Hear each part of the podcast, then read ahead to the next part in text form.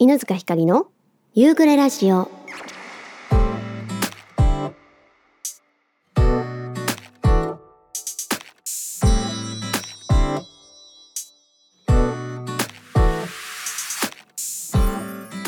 さあ始まりました。夕暮れラジオ第88回、えー皆さんこんにちは。こんばんは、えー9月9日ということでワンマンライブまで1ヶ月となりました。いやなんか1ヶ月後にワンマンをやっているのがすごくなんかこうもちろん想像できるんですけどねワンマンも初めてではないので。でもなんか久しぶりなのもあるしいろいろとこうあのまあ1年半やってきたまあある意味ちょっとそこまでの結果的なななるんだろうなって思うとねすごいなんかこうドキドキするというか緊張するというかなんかこう前今までと違うなんかワクワク感とドキドキ感を感じるっていう、えー日々を送っております、えー本当にソールドできるようにねこの1ヶ月ちょっと頑張っていこうと思っているので皆さん引き続きよろしくお願いいたします。さて今回のトークテーマは最近嬉しかったことでございます。夏休みでなんかこう久しぶりにこんな友達に会えて嬉しかったとかねこういう出会いがありましたとかこんなものを買いました食べましたとか、えーいろいろあるかと思いますが早速紹介していきたいなと思います。ラジオネーム J リーダーさんからです。いつもありがとうございます。ひかりちゃんこんばんは。こんばんは。今日のライブも楽しめたようでよかったですね。配信なかったのでとっても瀬戸りが気になりましたよ。けどすぐアップされてしかも池田屋さんの動画で存分に楽しむことができました。先週はお便り遅くなってしまい大変失礼いたしました。いえいえ。えーのでちょっとだけ前回のテーマをご紹介させてくださいね。もちろん。この夏を振り返ってみるとなんといっても7月に行った伊勢、えー鳥羽への社員旅行が一大イベントでしたね。8年ぶりくらいの旅行でしたのでみんな大盛り上がりでした。お盆休みはあまり遠出はせず県内にある有名どころにちらちらとお出かけしました。写真を載せますが1枚目は小杉の大杉？小杉の大杉といって、えートトロの木で有名なところです。へえ本当だ。なんかトトロの形えこれそうだよね。トトロの形に見えるからトトロの木なのね。きっと。すごいね可愛いの。お目目がちょんちょんってなってる。えまた2枚目の写真は空気神社と言いまして合ってるのかな？え朝日朝日町の山の中にある世界に一つだけの空気を敬愛する神社です。へえ夜のライトアップがとっても幻想的なところです。すごいね写真がねついてるんだけど綺麗。赤とか紫とか青とかあと緑？緑もちょっとこう黄緑からちょっと濃いめの緑まで綺麗にライトアップされてる。すごい足元も見やすいように綺麗な普通のあのなんていうのかな暖色系のライトで照らされててピカピカしてすごく綺麗。へえこんなところがあるんだね。そしてクラゲで一躍有名となったえカモ水族館です。もしかして撮影している私が反射して映り込んでいるみたいで決して幽霊ではありません。あとは山形の花火大会を見たりしました。いろいろと夏の思い出があったのでひかりちゃんのようにノートに記録しておくととってもいいですねと思いました。さてここからが今回のテーマですが最近嬉しかったことは長女の就職がめでたく内定したことです。だっておめでとうございます。公務員志望でいくつも受験しましてその中でも第一志望に見事合格しすごいね内定をいただいたのでした。話によると120人の受験で10人内定とのこと。かなり狭き門だっただけ、えー嬉しさ倍増です。当の本人はさりげなく合格したよという報告だけでしたけども。あとは無事に卒業を祈るばかりです。子供の成長に親の心配事がどんどん減っていくのが嬉しくもあり寂しくもありといったところです。ひかりちゃんリスナーさんの嬉しい報告楽しみにしております。ということで J リーダーさんいつもありがとうございます。すごいね写真をいっぱいつけてくれたからね楽しい夏だったんだなというのがとっても伝わります。このねあのクラゲ？で有名な関門水族館かな？の写真すごいね可愛い写真なの。みんなねあのお子さんたちかな？家族家族旅行かなこれは。そう写ってて 後ろに反射して J リーダーさんが写ってる。そうすごいね。クラゲも綺麗だね。なんかすごいこういう水族館ってさ暗いからさなんかこうお魚さんを映そうとすると人が暗くなっちゃって人を映そうとするとちょっとお魚映んなくてみたいなのあるあるだと思うんだけどどっちも綺麗に映っててすごい撮るの上手。そして今回のトークテーマの最近嬉しかったことは J リーダーさんの娘さん長女さんが、えー、就職決まったということでおめでとうございます。やっぱり最後の心配事だよね。あの親もそうだし自分たちにとってもあのやっぱり大学まず行けるか大学行きたい子たちは大学に行けるかどうかっていうのがまあすごいね高校生まで心配で。でさ、まあ、卒業は大体さまあ遅れてでもいいからしようと思えばできるじゃない。やっぱ最後に心配なのはね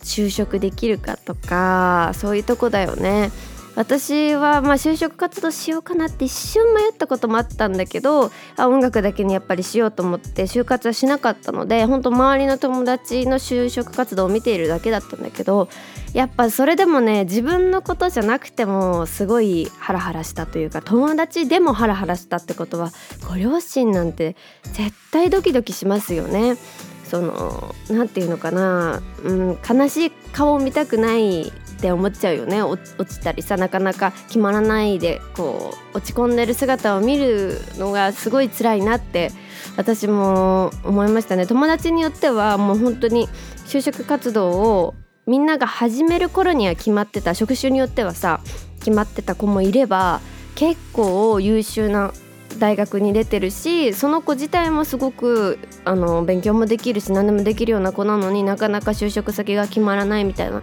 こともあったりとかしてそうねなんかその時期は、まあ、もちろんみんな忙しかったのもあるしお互いこう気を使ってなかなかこう決まったかどうかとか就職の話がちょっとしづらさそうだなって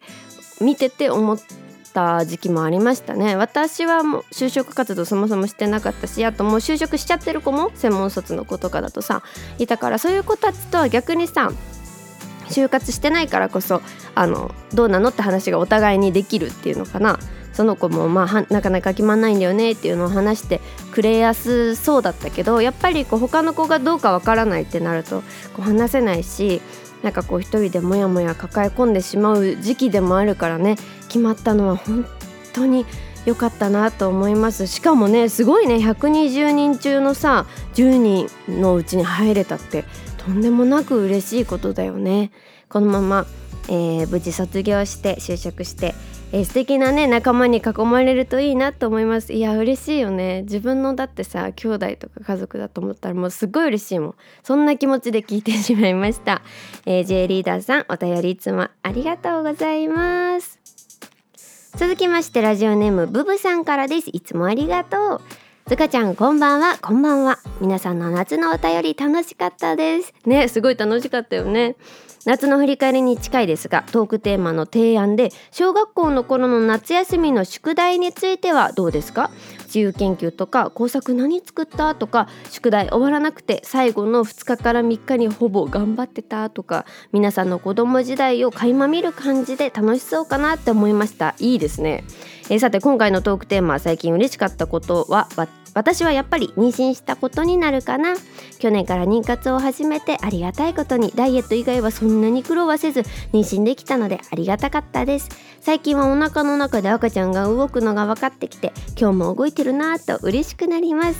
あとは8月にブルドッグの赤ちゃんが生まれてミルクやったり日々成長するこの子たちが可愛くてメロメロです。と最近の嬉しいことはこんな感じです。つかちゃんや皆さんの嬉しかったことも楽しみにしています。ということでブブさんいつもお便りありがとうございます。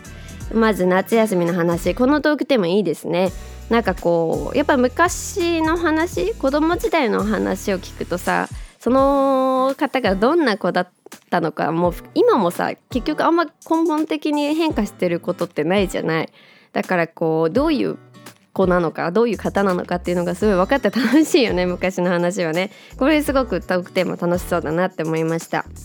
そして今回のトークテーマの、え最近嬉しかったことは妊娠したことということで本当にねすごいあのご報告受けた時とっても私も嬉しい気持ちになりました。この間もね配信中にあの何歌った時だけ忘れちゃったんだけど私がちょっとこうあの盛り盛り上がるまでいかないんだけどちょっとノリのいい曲を歌ったらブブさんが「あ今動きました」ってそうコメントしてくれて可愛いと思ってそう中にいる時から私の曲を聴いてくれて 嬉しいなと思います。えそしてワンちゃんの方もねブルドッグの赤ちゃんが生まれていやワンちゃんの赤ちゃんもすっごい可愛いよね。私チロが来たのはうちに来たのはチロ12月生まれでうちに来た時に2ヶ月3ヶ月ぐらい？2ヶ月ぐらいだったのかな？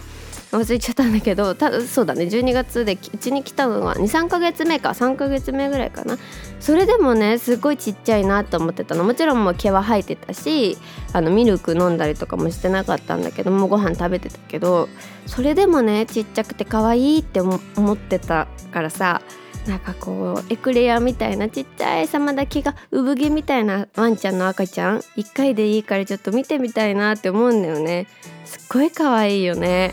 でなんかチロとかさアルがあんぐらい赤ちゃんの頃も見てみたかったなーって。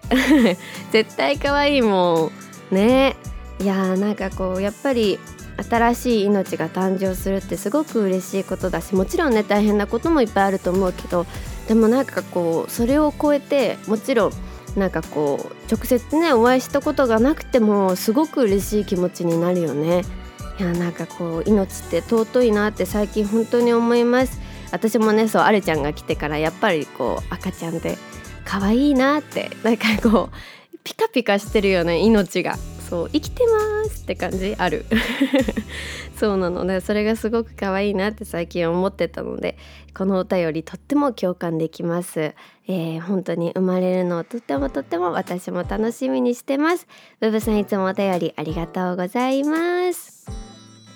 続きましてラジオネームすみれさんからです。いつもありがとうございます。すがちゃんこんばんは。こんばんは。今日も TikTok ライブありがとうございました。おありがとうございました。そう最近ねずっと TikTok ライブ2日連続とかでやってて。そうなんですよ。ちょっと頑張ろうって。ずっと言ってるけどね。ちょっと頑張ろうと思いましてってずっと言ってるんだけど。そう今月に入ってちょっと TikTok ライブでまたこう私のこと知らない方にもね出会えるかなと思って最近ちょっとそっちでやっております。カバーで知らない曲も知れてたくさんずかちゃんの歌声を聞けてとてもいい夜になりました。なかなか寝つけない私ですがずかちゃんのお声聞けると気持ちが安らぎます。ありがとうございます。嬉しい。私も全然寝つけないからね。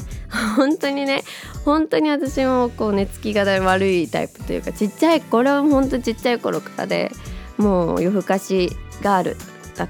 た。今もそうなんだけど。そうでもなんか最近はもはやそれをなんかこう逆に強みというか逆にだったら夜まで配信しようとかそういう風になれるようになったのでねなんか大人になることっていいことだなって思いました。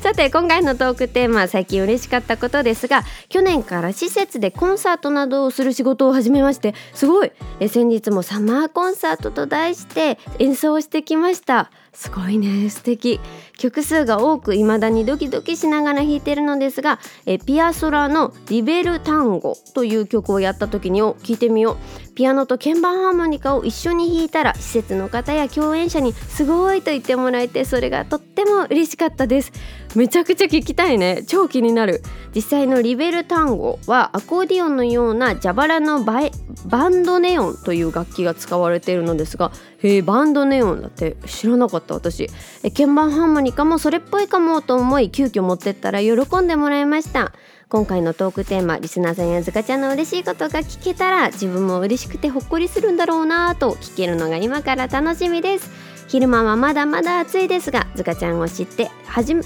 めてだった夏え最後まで楽しみたいと思います。どうかお体を気をつけてお過ごしください。ということです。みれさんいつもありがとうございます。すごいね。コンサートをする仕事を始めたんだって。いやまずそのそれ時点でその時点ですごいのにさえピアノと鍵盤ハーモニカを一緒に弾くめちゃくちゃ見たい。で私も呼んでください見に行きますっていうぐらい気になるね。えー、リベル単語も知らなかったしあとバンドネオンこれもちょっと調べてみようかなと思います。すごいな気になるね。すっごい聞きたいなって思っちゃいました、えー、私にとっても皆さんとあのねフリーリーで出会ってくださった皆さんと、えー、初めての夏ということで、えー、残り私も楽しんでいきたいです。配信もたくさんやるからぜひ会いに来てね。ということですみれさんいつもありがとうございます。続きましてラジオネームポンヌさんからです。いつもありがとうございます。最近嬉しかったことですが今見ているドラマ「ビバンで、えー、ついに玉木さんが出てきたことやっと出てきたと思ったんですがもう終わりなの？という展開に唖然としました。でもえー、堺雅人さんとのお芝居も絡んでたしとにかくかっこよかったですね。犬塚さん見ましたか？私ねりょうさんが出たって言ってその回を見ました。そうまだねあの最初の方から順番に見てなくてりょうさんが出てきたって言ってたからりょうさんが出てきたところを私見ました。あと自分のことで言うと近々三味線の演奏会があるのですがそのお稽古でかけてもらって嬉しかった言葉がありました。長唄は1人で弾くことはなく2人以上のチームプレーで演奏するのですがチームのまとめ役は盾といって歌い出しの掛け声をかけたり演奏のノリやその曲をどう弾きたいかを決めます。今回6人という大所帯で2人が初めての出演そのうちの1人が私なんですが何度か合わせてお稽古を重ねるうちに盾の方がこのチームならいい舞台が作れそう楽しみとおっしゃってくださってチームの一員として認めてもらえたのかなと思ってすっごく嬉しい気持ちになりました。こういう一言で不安な気持ちが払拭されるんだなぁと体感しその方も狙っていったわけではないと思いますが私もそういうことが言える人間になりたいなと思いました。あとは犬塚さんの配信にお邪魔していろんな歌を聴けることです。これは最近に限らずですね。私も結構夜更かしタイプなので今度今後もタイミングが合う時はお邪魔しますね。ということでポンヌさんいつもお便りありがとうございます。そう「ビバンね私ちゃんと頭から見たいと思ってずっと見れてなくてでもまだりょうさんが出てないっていうからツイッターとかでねりょうさんが出演されたって言ったらもう1話から見ようと思ったんだけど出演されたっていうかツイッターでねあのみんなあ初登場でやっと出たってなっててすごい盛り上がってたのが気になっちゃって我慢できなくてりょうさんが出てるとこだけ見ちゃった。だから全然ストーリーとかはままだ分かってなくてこれから1話から見直そうかなと思っております、えー、そして三味線の演奏会すごいですよね。もう本当に毎回毎回ポンヌさんにはなんかもういろいろと挑戦されててねすごいなと思うんですが今回初めて出演されるということでねそんなちょっとドキドキしかもチームプレーってなるとね一人の発表会とかだったらさもう自分が間違えたのは自分の責任になるからもちろんね成功させたいけどさ、まあ、責任を取るのは自分だけだけどやっぱりこうチームプレーの演奏とかまあスポーツももちろんそうだけど自分の失敗が全員の失敗につながっちゃうっていうのはやっぱり初めてだと余計ドキドキしますよね。でしかもそうやってドキドキしてる中でこのチームならいい舞台が作れそう楽しみって言ってくれたらもう頑張れちゃうよね。すごい素敵な方ですねそのリーダーの方っていうのかな盾の方いやすごいね。なんかこうそういうことを自然と言える方になりたいなってやっぱり思いますよね。なんかこうもちろん気を使って言ってくださるのも嬉しいけどなんか嬉しい言葉をその何て言うのかないいところとか素敵なところとか嬉しい言葉をこう気軽にかけられるような人間になりたいよね。パッとその言葉が出てくるっていうか。うん、だからでもそれってさこうもちろん生まれ持ってそうできる人もいればなかなかこう練習というか意識を持ってやっていくうちに自然とできるようになるの。まあどっちかのパターンじゃない。私はなんかやっぱこう意識してそういうことができるようにまあもともとねこういいなって思ってもとか素敵だなとかうわうわすごいって思ってもなかなかこうなん言っていいのかなって思っちゃうタイプでそう心の中ではすっごいうわーって思ってるのにそれがこうあんまりうまく表現文章とかならいいんだけど直接言葉にするのってなんかこううまく伝えられないんじゃないかと思って言葉にできない意外とタイプでそうすごかったですとか素敵でしたしか言えなくて本当はもっといっぱい伝えたいことがあるのにね後から文章にするしかない。でもできない時ももちろんあるじゃないですか。だからなんかそう私もそういう風になりたいなと最近ずっと思ってたのでちょっとこのポンヌさんのお便りを読んで改めて積極的にそういうなんかこう言葉をかけられるようにというか口にいい言葉を口に出すっていう癖をねたくさんつけていきたいなってちょっと思っちゃった。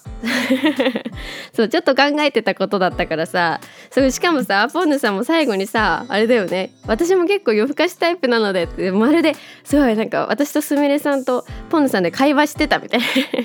な。お便りですごいわすごい維心伝心してるって思っちゃいました。えー、ということでポンヌさんいつも遊びに来てくださって配信ね遊びに来てくださってありがとうございます。またすぐやるので来てね。続きましてラジオネーム池田屋さんからです。いつもありがとうございます。犬塚さんこんにちは。こんにちは。今週のテーマ最近嬉しかったことあんまり思い浮かばなかったです。最近の酒屋さんでやっているウイスキーくじ？ウイスキー噛んじゃった。ウイスキーくじなんてあるの？何回やっても当たりを引かないし宝くじも言わずもがなですね。何か嬉しい報告でもあればよかったんですがなかなか非日常的なことは起きないもので。うん考えてみるとあれだ。10月9日の犬塚さんのワンマンの日の夜に同じ会場でブージークラクションの鈴木由紀子さんの弾き語りワンマンの発表があったことは嬉しいですね。同じ日に同じ会場で見たいワンマンが2つあるとか今までにない経験なので犬塚さんと鈴木さんは世代も違うし音楽的にも方向性違うと思うけど自分はお二人とも大好きなので嬉しい限りです。でもラグーナの椅子は腰にダメージ大きいのでちょっと心配です。いやねこれ本当にすごいですよね。あの先日ね池田さんにライブでお会いした時もこのお話したんですけどなかなか自分が好きなさアーティストが同じ会場で同じ日に昼夜でワンマンやるってないじゃないですか。すごいそれ聞いてえー、すごい！と思ってそうあの池田屋さんがね VG クラクションが好きだっていうのは知ってたからすごいなってびっくりしちゃいました。えー、そしてここさここ近年辞典的、えー、図鑑的な本を見つけるのにハマっているので良さげなのを見つけると嬉しいです。犬塚さんもそんな本を送ったことがありますが、えー、自分でも絵を見ているだけで楽しいので何点か買ってます。少し写真つけますね。まず、えー、送ってくださったのが旗の大図鑑。いやこれ面白そう。えー、いろんな国旗とかの図鑑で多分旗のあ書いてある旗の歴史とか色や形のバリエーションとかどういう意味があるのかとかを図を用いてこう解説してくれてるっていう。えしかもさ待ってめっちゃ気になるんだけど。国旗ってか今ね私国旗のイメージしかしてなかったの旗って言われて。国旗から信号の旗、えー、そしてレースの旗ね。そして海賊旗だって。海賊機見たいね。私すっごい海賊機好きで。あのパイレーツ・オブ・カリビアン大ブームの時が小学校の時にあったんですけどその時に海賊の本買ってもらってその海賊のね本のなんか途中のページに当時有名だった海賊の旗のそうなんかこうがバーって並んでるページがあってそのページ見るのが大好きだったの。ちょっとこれ気になるな。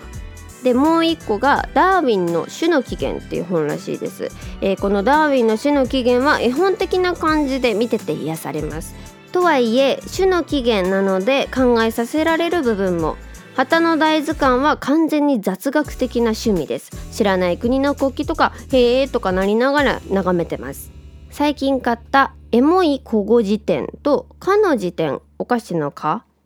の辞典エモい古語辞典は中二病の香りがする。画数が多い単語が満載でなかなか面白いです。かの時点は、えー、世界の代表的なお菓子が写真ではなくイラストでわいいなイラスト、えー、紹介されてます。こちらも絵が楽しい。あとは昨年買った1990年代の J-POP 解説本とか、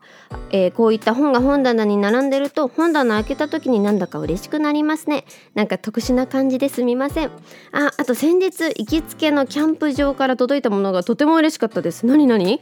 キャンプ場併設のカフェに飾ってあった絵はがき、えサイズのイラストがとても素敵でオーナーさんに「これ売ってないんですか?」って聞いたら作者から取り寄せてあげると言われて先日キャンプ場経由で送られてきました。すごいね。動物の動物や植物のイラストなんですがどう飾ろうか悩んでしまうところも嬉しい感じですね。わこれはすごい嬉しいですね。なかなか、えー、ない中で絞り出してみましたがこんな感じでどうでしょうか？秋になったらもう少し活動的に動くと思うのでひとまずは身近なことを送ってみました。それではということで池田屋さんいつもありがとうございます。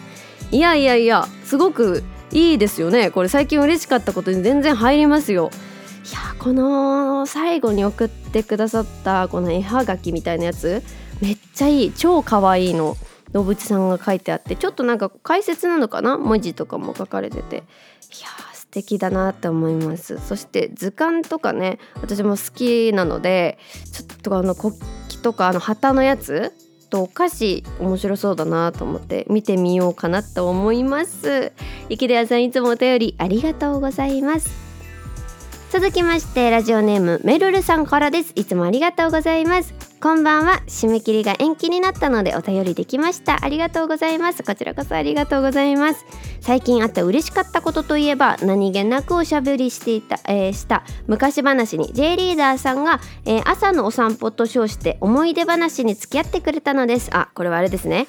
パニコンの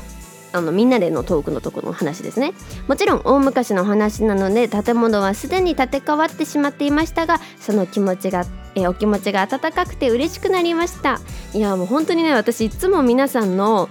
あのパニコンのトークあの見させていただくと心がね本当にほっこりするというかなんかこう私に関することでもまあそうじゃないことでもなんかこう皆さんが話しててほっこりできる場所になんかねもちろんなんか私の嬉しかった 嬉しかったけど私の情報とかでこう皆さんがわちゃわちゃしてるのを見るのももちろん嬉しいんですけどこうなんかこうプライベートの話とかこんなことがあるんですみたいな話も実はすごくほっこりしながら見ております。いつもありがとうございます、えー、幼幼児期、えー、の記憶というのは本当に自分の記憶なのか親に聞かされて刷り込まれた記憶なのかアルバムに残る写真からの思い出なのかは分かりかねますが自分にとっての記憶には変わりありませんよね。間違いない事実なのは当時の流行だったのか卒園記念のマグカップにパンダの絵がついていて結婚する直前までマイカップとして使用してました。なんかさカップってさ捨てられないよね。私もキティちゃんの、まあ、カップずっと使プラスチックのカップちっちゃい頃使ってて超気に入ってたのね。で弟が生まれて弟がそのキティちゃんのことなぜかずっと猫って言ってたんだけど キティちゃんって言えなくて。猫のコップって言っててそう弟が私のコップをその後ずっと使ってて意外と小学校の中学年ぐらいになるぐらいまで使ってたのかな。そうなんかこうなかなか捨てられないからなんかちょっとこの結婚する直前までマイカップとして使ってたっていうのめっちゃわかるって思いました、えー、6歳までの記憶がうっすらとしかないのですが母親の記憶がはっきりしているうちに話をしてみたいななんて思ったりしました。近所にいる安心感でいつでも行けると逆に足が遠のいてしまっていて反省してます。こんなことがあって思いついたのですがいろんなビフォーアフターみたいなお題はいかがでしょうか？学生時代はバリバリ、えー、体育会系で筋肉マンでしたが今ではお腹ぽっこりのおじさんですとか若い人なら逆に中学時代、えー、コロコロのぽちょっこさんだったのにすらりとした綺麗なお姉さんになりましたとか趣味がこんなに変わりましたとかいろんな形があると思いますよね。写真なんか添付したらズカちゃんも楽しいしそれを聞いてる私たちもリスナーさんも楽しくなります、えー、写真見られない私たちのために感想をしっかりお願いします。久しぶりにお題を思いついて一人でニヤニヤしてました。どうでしょう？ご検討よろしくお願いします。ということでメルルさんいつもありがとうございます。いや本当にさっきもね言ったんだけど皆さんのファニコンのやり取り私もほっこりさせて見させていただいております。いつも本当に盛り上げてくださってありがとうございます。いやこれはでも確かに嬉しいほっこりすることですよね。えー、そしてお題をいただきましたこのお題もちょっと面白そうだなと思いますもちろん自分の変化もそうだけどなんかこう自分の街のビフォーアフターもそうだしなんかこうこんだけ掃除してここがこんなに綺麗になりましたとかリフォームしてこんな風にうちが綺麗になりましたとかビフォーアフターといってもこう人とか物とかだけじゃなくて環境とかいろんなものがあるので面白いなと思います。えー、こんな風にしてたけど今はこんだけ上手くなりましたとかねいろいろあると思うので、えー、これを次回のお題にしたいなと思います。今回は夏休みがね 遠ざかってしまうから、えー、ブブさんの、えー、お便りをちょっと次回のトークテーマに改めてねまた後で言いますがしようかななんて思っておりますがメルルさんいつもお便りありがとうございます。いや嬉しいトークテーマくれるの。さてさて私の最近嬉しかったことはですねまあまず1つ目はあの先日の文化放送さんでのねラジオを聞いてくださった方は、えー、ご存知かと思いますがタブレットじゅんさんからお手紙をいただきましてその後ちょっとご連絡先をね私実はいただいてちょっとあの例のご挨拶と、えー、送らせていただいて返信がいただけたことっていうのがすっごい嬉しかった。もう本当に。なんかその時期すごいちっちゃい嬉しいこともがポンポンポンってあるタイミングでそこでドーンとそんな純さんのことがあったのでいやすっごい嬉しかった。うん。えそしてもう一個はね乗馬体験のギフトをいただきましてちょっと近々まあ涼しくなってから乗馬体験やりたくずっとやってみたかったこと。そうこれもねちょちょっと嬉しいそのちっちゃい嬉しいことに入るんですけどもあのまだね行ってないから行ったら大きい嬉しいことになるんですけどもえー、そう乗馬体験のギフトいただきましてそれちょっと馬さんに乗ってこようかななんて思って今からとってもワクワクしているという最近嬉しかったことはそんな感じかな。あとはあの配信するための機材ライトとかちょっとこういろいろ動画撮るためのセルカ棒とかも買ったんだけどそれがすごい大当たりでこれから配信するのが楽しみっていうのも、えー、また嬉しかったことかななんて思います。皆さんいつも本当にお便りありがとうございます。さてさて次回のトークテーマですがブブさんからいただきましたえ夏休みの宿題はどうしていたはっていうのにしたいなと思います。えちゃちゃちゃちゃちゃっともう。夏休みが始まってすぐにねもう終わらせてたよって方もいれば、えー、全然終わらさせられなくて夏休みの終わりギリギリになって急いでやってたとかいろいろあると思います、えー、どんななんか当時自由研究してたかとかちょっと夏休みの宿題に関するエピソード、えー、なんか覚えてることがあればそれも送っていただけると嬉しいなと思います。メールアドレスは夕暮れラジオアットマーク gmail.com でお待ちしております。そして合わせて再来週のお題はえー、あなたの身近なビフォーアフターっていうね、えー、メルルさんから頂いたトークテーマにしようと思っているのでそちらも合わせてね2週連続で、えー、考えておいていただけると嬉しいなと思います。いやもう1ヶ月ワンマンまで切ってるっていうのがなかなかこう実感できないっていう。そうなんかすごく先なような気がしてワンマンがほら決まったの結構早かったからさなんかすごい先のことだってずっと思ってたからついに1ヶ月後かってちょっとドキドキしているんですがここからねワンマンに向けてどんどん盛り上げていきたいと思いますので皆さん引き続き応援よろしくお願いいたします。ということで来週も元気にお会いしましょう。それじゃあみんなまたね